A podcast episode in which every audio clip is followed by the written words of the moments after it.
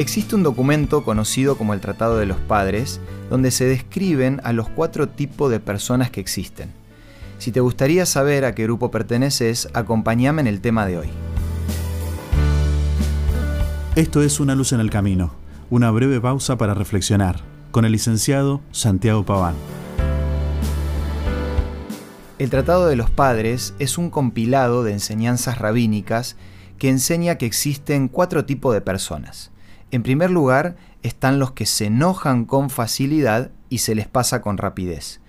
Su ganancia queda anulada por la pérdida, porque es muy bueno que se les pase rápido, pero es terrible que cualquier cosa los enoje.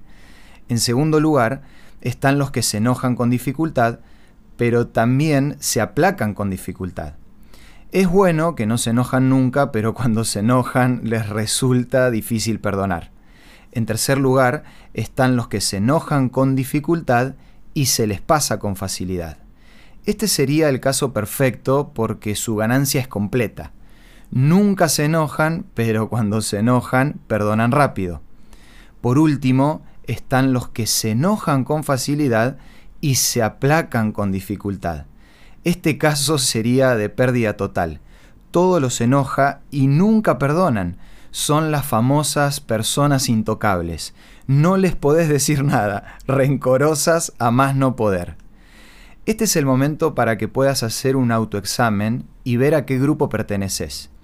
Qué bueno sería que todos eh, formemos parte del grupo 3, pero la realidad puede llegar a ser un poco diferente.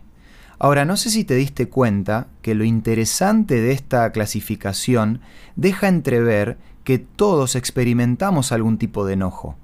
Y esa es la clave, entender que el enojo e incluso otras emociones mal llamadas negativas son parte de nosotros. Fuimos creados con esas emociones. Sería ilógico que alguien te diga algo ofensivo y no sientas enojo o malestar. El secreto está en saber administrar esas emociones de manera correcta.